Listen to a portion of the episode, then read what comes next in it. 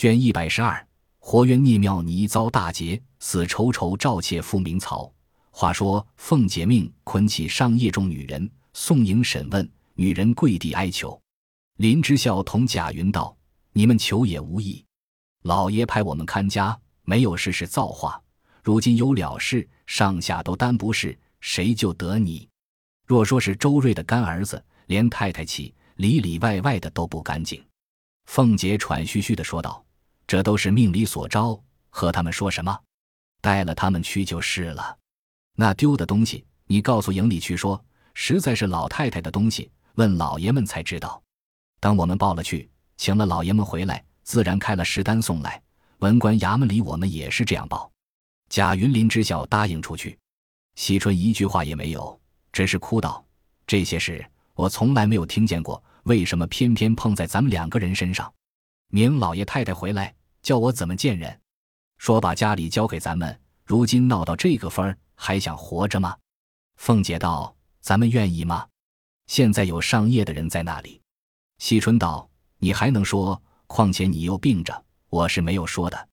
这都是我大嫂子害了我的，她撺掇着太太派我看家的。如今我的脸搁在那里呢？”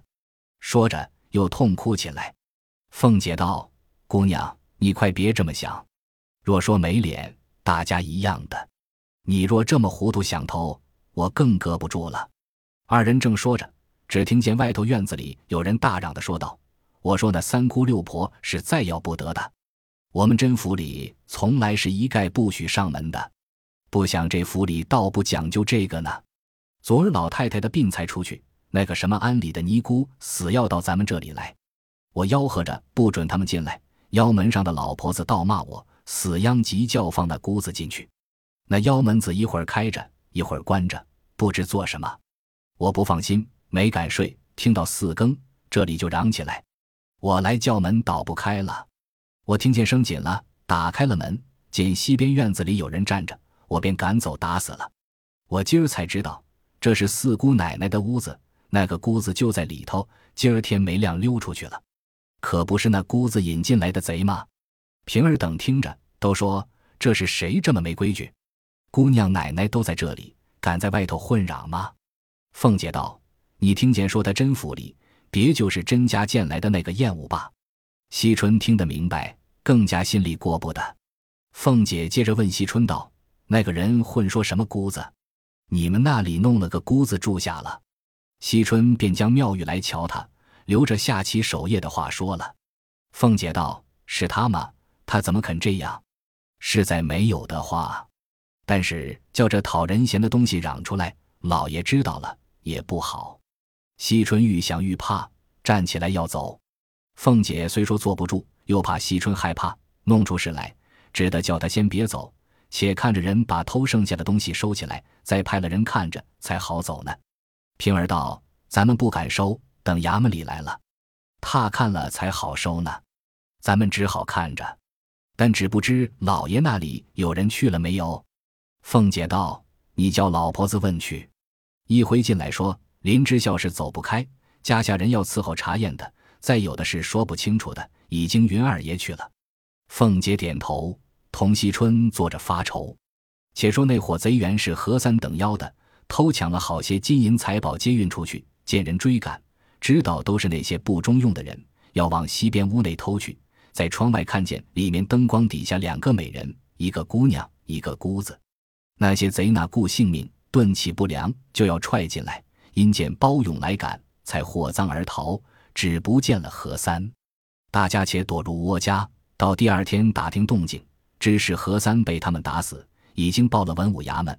这里是躲不住的，便商量趁早归入海洋大道一处去。若迟了，通缉文书一行，关金上就过不去了。内中一个人胆子极大，便说：“咱们走是走，我就只舍不得那个姑子长得实在好看，不知是那个庵里的厨呢。”一个人道：“啊呀，我想起来了，必就是贾府园里的什么龙翠庵里的姑子，不是前年外头说他和他们家什么宝二爷有缘故，后来不知怎么又害起相思病来了，请大夫吃药的，就是他。”那一个人听了，说：“咱们今日躲一天，叫咱们大哥借钱置办些买卖行头。明亮中时候，陆续出关。你们在关外二十里坡等我。众贼议定，分赃调散不提。且说贾政等送殡到了寺内，安错毕，亲友散去。贾政在外厢房办灵，邢王二夫人等在内，一宿无非哭泣。到了第二日，重新上祭，正摆饭时，只见贾云进来，在老太太灵前磕了个头，忙忙的跑到贾政跟前，跪下请了安，喘吁吁的将昨夜被盗、将老太太上房的东西都偷去，包勇赶贼，打死了一个，已经呈报文武衙门的话说了一遍。贾政听了发怔，邢王二夫人等在里头也听见了，都唬得魂不附体，并无一言，只有啼哭。贾政过了一会子，问：“尸单怎样开的？”贾云回道：“家里的人都不知道，还没有开单。”贾政道：“还好，咱们动过家的，若开出好的来，反担罪名。快叫脸儿。”贾琏领了宝玉等去别处上祭未回，贾政叫人赶了回来。贾琏听了，急得直跳，一见云儿也不顾贾政在那里，便把贾云狠狠地骂了一顿，说：“不配抬举的东西！”我将这样重任托你，押着人上夜巡更，你是死人吗？亏你还有脸来告诉我！说着，往贾云脸上啐了几口。贾云垂手站着，不敢回一眼。贾政道：“你骂他也无益了。”贾琏然后跪下说：“这便怎么样？”贾政道：“也没法只有报官鸡贼。但只是一件老太太遗下的东西，咱们都没动。你说要银子。”我想老太太死的几天，谁忍得动她那一项银子？原打量完了事，算了账，还人家。再有的，在这里和南边置坟产的，再有东西也没见数。如今说文武衙门要实单，若将几件好的东西开上，恐有碍；若说金银若干，衣饰若干，又没有实在数目，晃开使不得。倒可笑，你如今竟换了一个人了，为什么这样料理不开？你跪在这里是怎么样呢？贾琏也不敢答言，只得站起来就走。贾政又叫道：“你那里去？”贾琏又跪下道：“赶回家去料理清楚，再来回。”贾政哼了一声，贾琏把头低下。贾政道：“你进去回了你母亲，叫了老太太的一两个丫头去，叫他们细细的想了开单子。”贾琏心里明知老太太的东西都是鸳鸯金管，他死了问谁？就问珍珠，他们那里记得清楚，只不敢驳回，连连的答应了。起来走到里头，邢王二夫人又埋怨了一顿，叫贾琏快回去问他们这些看家的，说明怎么见我们。贾琏也只得答应了出来，一面命人套车，预备琥珀等进城，自己骑上骡子，跟了几个小厮，如飞的回去。贾云也不敢再回贾政，斜牵着身子慢慢的溜出来。骑上了马来赶贾琏，一路无话。到了家中，林之孝请了安，一直跟了进来。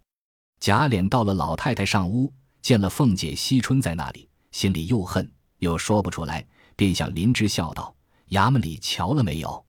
林之孝自知有罪，便跪下回道：“文武衙门都瞧了，来宗去祭也看了，诗也验了。”贾琏吃惊道：“又验什么诗？”林之孝又将包勇打死的火贼四周瑞的干儿子的话回了贾琏。贾琏道：“叫云儿。”贾云进来也跪着听话。贾琏道：“你见老爷时，怎么没有回周瑞的干儿子做了贼被包勇打死的话？”贾云说道：“上夜的人说像他的，恐怕不真，所以没有回。”贾琏道：“好糊涂东西！你若告诉了，我就带了周瑞来一认。”可不就知道了。林之孝回道：“如今衙门里把尸首放在市口招认去了。”贾琏道：“这又是个糊涂东西。谁家的人做了贼，被人打死，要偿命吗？”林之孝回道：“这不用人家认，奴才就认的是他。”贾琏听了，想到：“是啊，我记得甄大爷那一年要打的，可不是周瑞家的吗？”林之孝回说：“他和鲍二爷打架来着，也还见过的呢。”贾琏听了更生气，便要打上夜的人。林之孝哀告道：“请二爷息怒，那些上夜的人派了他们，还敢偷懒？只是爷府上的规矩，三门里一个男人不敢进去的，就是奴才们，里头不叫也不敢进去。奴才在外同云根刻刻查点，见三门关得严严的，外头的门一重没有开，那贼是从后加道子来的。贾琏道：“里头上夜的女人呢？”林之孝将分更上夜，奉奶奶的命捆着，等爷审问的话回了。贾琏又问包勇呢？林之孝说：“又往园里去了。”贾琏便说。去叫来，小厮们便将包勇带来，说：“还亏你在这里，若没有你，只怕所有房屋里的东西抢了去了呢。”包勇也不言语。惜春恐他说出那话，心下着急。凤姐也不敢言语。只见外头说：“琥珀姐姐等回来了。”大家见了，不免又哭一场。贾琏叫人检点偷剩下的东西，只有些衣服、尺头。钱箱未动，余者都没有了。贾琏心里更加着急，想着外头的棚杠银、厨房的钱都没有付给，明拿什么还呢？便呆想了一会。只见琥珀等进去，哭了一会，见箱柜开着，所有的东西怎能记忆？便胡乱想猜，虚拟了一张实单，命人急送到文武衙门。贾琏父又派人上夜，凤姐、惜春各自回房。贾琏不敢在家安歇。也不急埋怨凤姐，径自骑马赶出城外。这里凤姐又恐惜春短见，又打发了风儿过去安慰。天已二更，不言这里贼去关门，众人更加小心，谁敢睡觉？且说火贼一心想着妙玉，只是孤安女众，不难欺负。到了三更夜静，便拿了短兵器，带了些闷香，跳上高墙，远远瞧见龙翠庵内灯光油亮。便前身溜下，藏在房头僻处。等到四更，见里头只有一盏海灯，妙玉一人在蒲团上打坐。歇了一会，便唉声叹气的说道：“我自元木到京，原想传个名的，被这里请来，不能诱其他处。昨儿好心去瞧四姑娘，反受了这蠢人的气，夜里又受了大惊。今日回来，那蒲团再坐不稳，只觉肉跳心惊。”因素常一个打坐的，今日又不肯叫人相伴，岂知到了五更，寒战起来，正要叫人，只听见窗外一响，想起昨晚的事，更加害怕，不免叫人。岂知那些婆子都不答应，自己坐着，觉得一股香气透入心门，便手足麻木，不能动弹，口里也说不出话来，心中更自着急。只见一个人拿着明晃晃的刀进来。此时妙玉心中却是明白，只不能动，想是要杀自己，索性横了心，倒也不怕。哪知那个人把刀插在背后，腾出手来，将妙玉轻轻的抱起，轻薄了一会子，便托起背在身上。此时妙玉心中只是如醉如痴，可怜一个极洁极静的女儿，被这强盗的闷香熏住，由着他多弄了去了。却说这贼背了妙玉，来到园后墙边，搭了软梯。爬上墙，跳出去了。外边早有伙计弄了车辆在园外等着。那人将妙玉放倒在车上，反打起关衔灯笼，叫开栅栏，急急行到城门，正是开门之时。门官只知是有公干出城的，也不及扎解，赶出城去。那火贼加鞭赶到二十里坡，和众强徒打了照面，各自分头奔南海而去。不知妙玉被劫，或是甘受侮辱。还是不屈而死，不知下落也难忘你。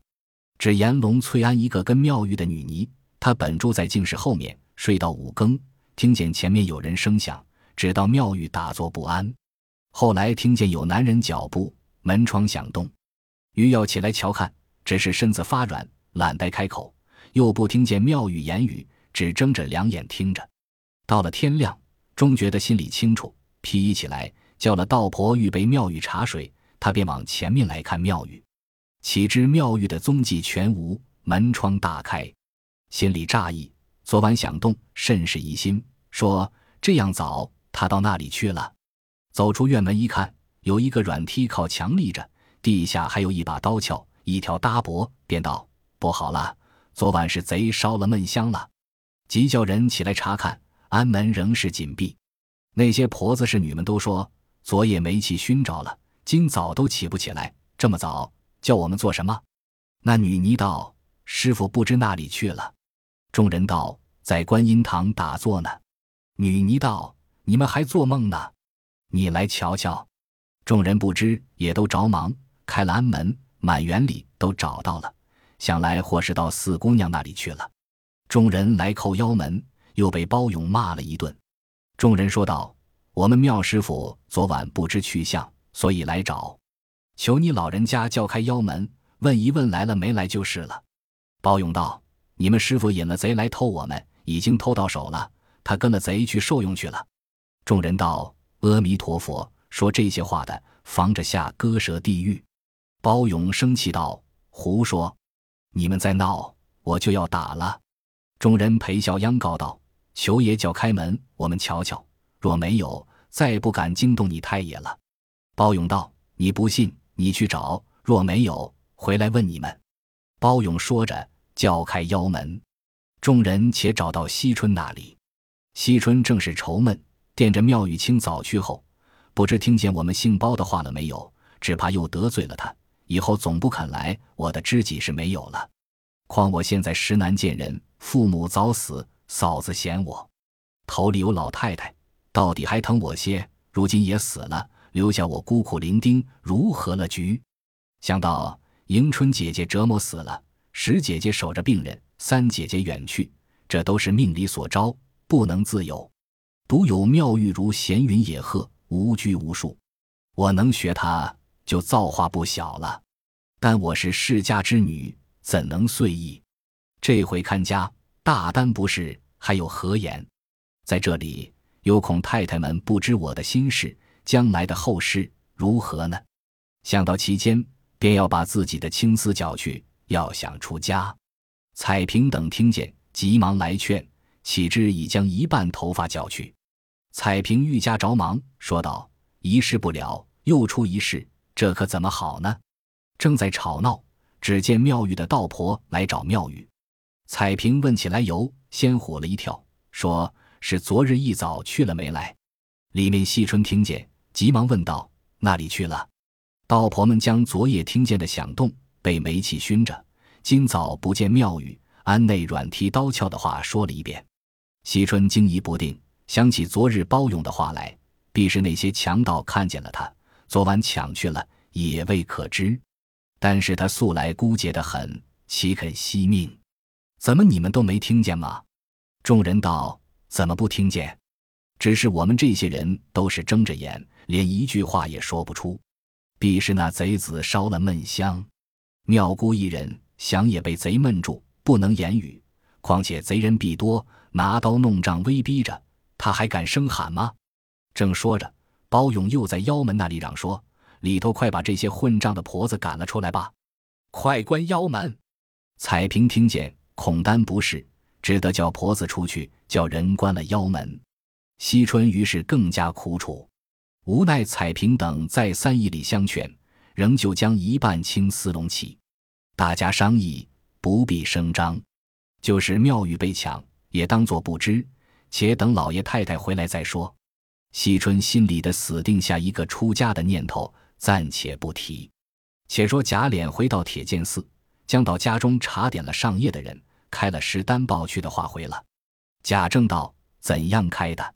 贾琏便将琥珀所记得的数目单子呈出，并说：“这上头元妃赐的东西已经注明，还有那人家不大有的东西，不便开上，等着脱了笑。”出去托人细细的机房，少不得弄出来的。贾政听了何意，就点头不言。贾琏进内见了邢王二夫人，商量着劝老爷早些回家才好呢，不然都是乱麻似的。邢夫人道：“可不是，我们在这里也是惊心吊胆。”贾琏道：“这是我们不敢说的，还是太太的主意，二老爷是一的。”邢夫人便与王夫人商议妥了。过了一夜。贾政也不放心，打发宝玉进来说：“请太太们今日回家，过两三日再来。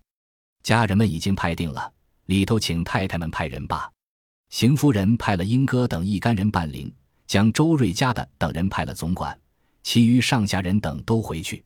一时忙乱，套车备马。贾政等在贾母灵前辞别，众人又哭了一场。都起来正要走时，只见赵姨娘还爬在地下不起。周姨娘打量她还哭，便去拉她。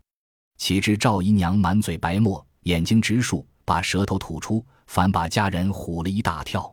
贾环过来乱嚷。赵姨娘醒来说道：“我是不回去的，跟着老太太回南去。”众人道：“老太太那用你来？”赵姨娘道：“我跟了一辈子老太太，大老爷还不依，弄神弄鬼的来算计我。我想仗着马道婆出出我的气。”银子白花了好些，也没有弄死一个。如今我回去了，又不知谁来算计我。众人听见，早知是鸳鸯附在他身上，邢王二夫人都不言语，瞅着。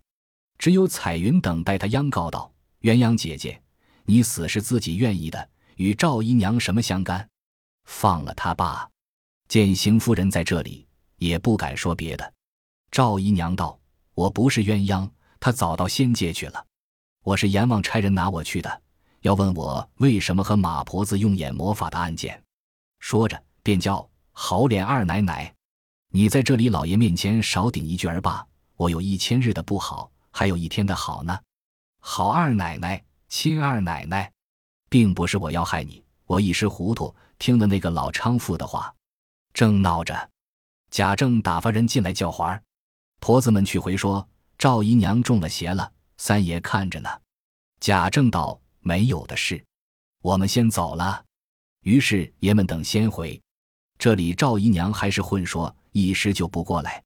邢夫人恐他又说出什么来，别说，多派几个人在这里瞧着他。咱们先走，到了城里，打发大夫出来瞧罢。王夫人本嫌他，也打撒手。宝钗本是仁厚的人，虽想着他害宝玉的事，心里究竟过不去。背地里托了周姨娘在这里照应，周姨娘也是个好人，便应承了。李纨说道：“我也在这里吧。”王夫人道：“可以不必。”于是大家都要起身。贾环急忙道：“我也在这里吗？”王夫人啐道：“糊涂东西，你姨妈的死活的都不知，你还要走吗？”贾环就不敢言语了。宝玉道：“好兄弟，你是走不得的。”我进了城，打发人来瞧你。说毕，都上车回家。寺里只有赵姨娘、贾环、英哥等人。贾政、邢夫人等先后到家，到了上房，哭了一场。林之孝带了家下众人请了安，跪着。贾政喝道：“去罢，明日问你。”凤姐那日发晕了几次，竟不能出街。只有惜春见了，觉得满面羞惭。邢夫人也不理他。王夫人仍是照常，理完，宝钗拉着手说了几句话，独有尤氏说道：“姑娘，你操心了，倒照应了好几天。”惜春一言不答，侄子涨了脸。宝钗将尤氏一拉，使了个眼色，尤氏等各自闺房去了。贾政略略的看了一看，叹了口气，并不言语，到书房席地坐下，叫了贾琏、贾蓉、贾云，吩咐了几句话。宝玉要在书房来陪贾政，贾政道：“不必。”兰儿仍跟他母亲一宿无话。次日，林之孝一早进书房跪着，贾政将前后被盗的事问了一遍，并将周瑞供了出来，又说衙门拿住了鲍二，身边搜出了石单上的东西，现在家训要在他身上要这一伙贼呢。贾政听了，大怒道：“家奴负恩，引贼偷窃家主，真是反了！”立刻叫人到城外将周瑞捆了，送到衙门审问。林之孝只管跪着，不敢起来。贾政道：“你还跪着做什么？”林之孝道：“奴才该死，求老爷开恩。”正说着，赖大等一干办事家人上来请了安，呈上丧事账簿。贾政道：“交给琏二爷算明了来回。”吆喝着林之孝起来出去了。贾琏一腿跪着。在贾政身边说了一句话，贾政把眼一瞪道：“胡说！老太太的事，银两被贼偷去，难道就该罚奴才拿出来吗？”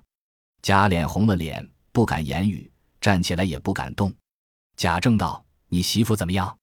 贾琏又跪下说：“看来是不中用了。”贾政叹口气道：“我不料家运衰败，医治如此。况且环哥他妈尚在庙中病着。”也不知是什么症候，你们知道不知道？”贾琏也不敢言语。